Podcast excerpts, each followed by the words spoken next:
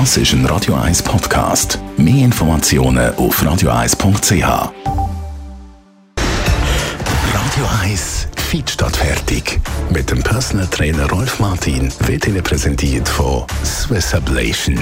Ihre Herzrhythmus-Spezialisten im Puls 5 Zürich. Mehr Infos unter swiss-ablation.com. Ja, ich glaube, jetzt dürfen wir das sagen. Jetzt geht die Party-Saison wieder los. Endlich macht auch das Wetter mit. Und darum, Rolf Martin, reden wir über das Schwimmen. Wie gut ist eigentlich dann Schwimmen als Sport oder als Training? Ja, es geht äh, um Folgendes. Sport eben ist nicht, nicht gleich Sport.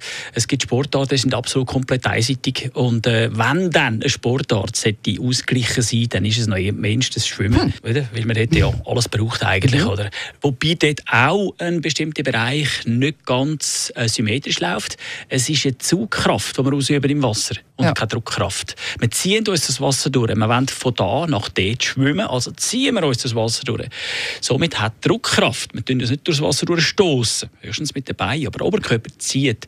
Somit hat im Oberkörper äh, Druckkraft eigentlich keine Bedeutung oder eine, äh, eine, Nebenbedeutung mhm. und bei den Beinen ist es dann Zugkraft.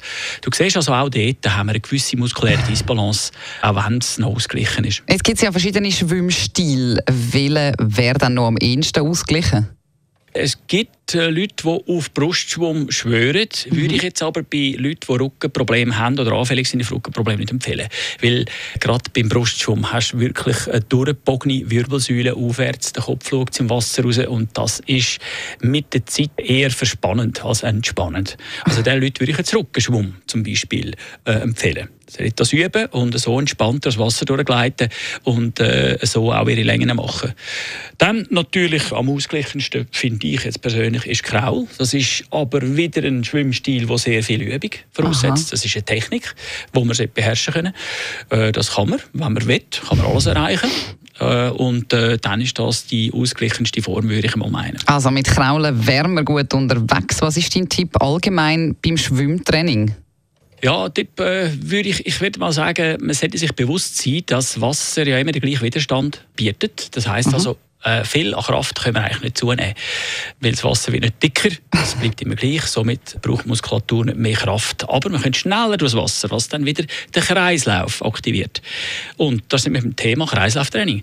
Wenn natürlich gewisse Leute das Gefühl haben, sie gehen schwimmen und machen irgendwie zwei oder drei Längen, dann ist das mehr ein bisschen Man muss sich bewusst sein, dass er dort schon mit einem Kilometer rechnen Und das wären wie viele Längen bei einem 25 Meter Becken? Das wären 40 Längen?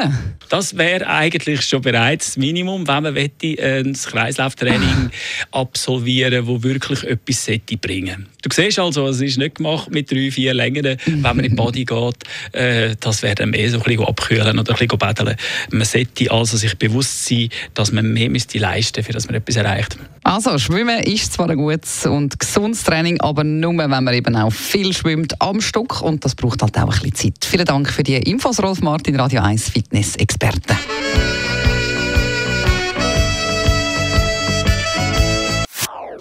Das ist ein Radio 1 Podcast. Mehr Informationen auf radio1.ch.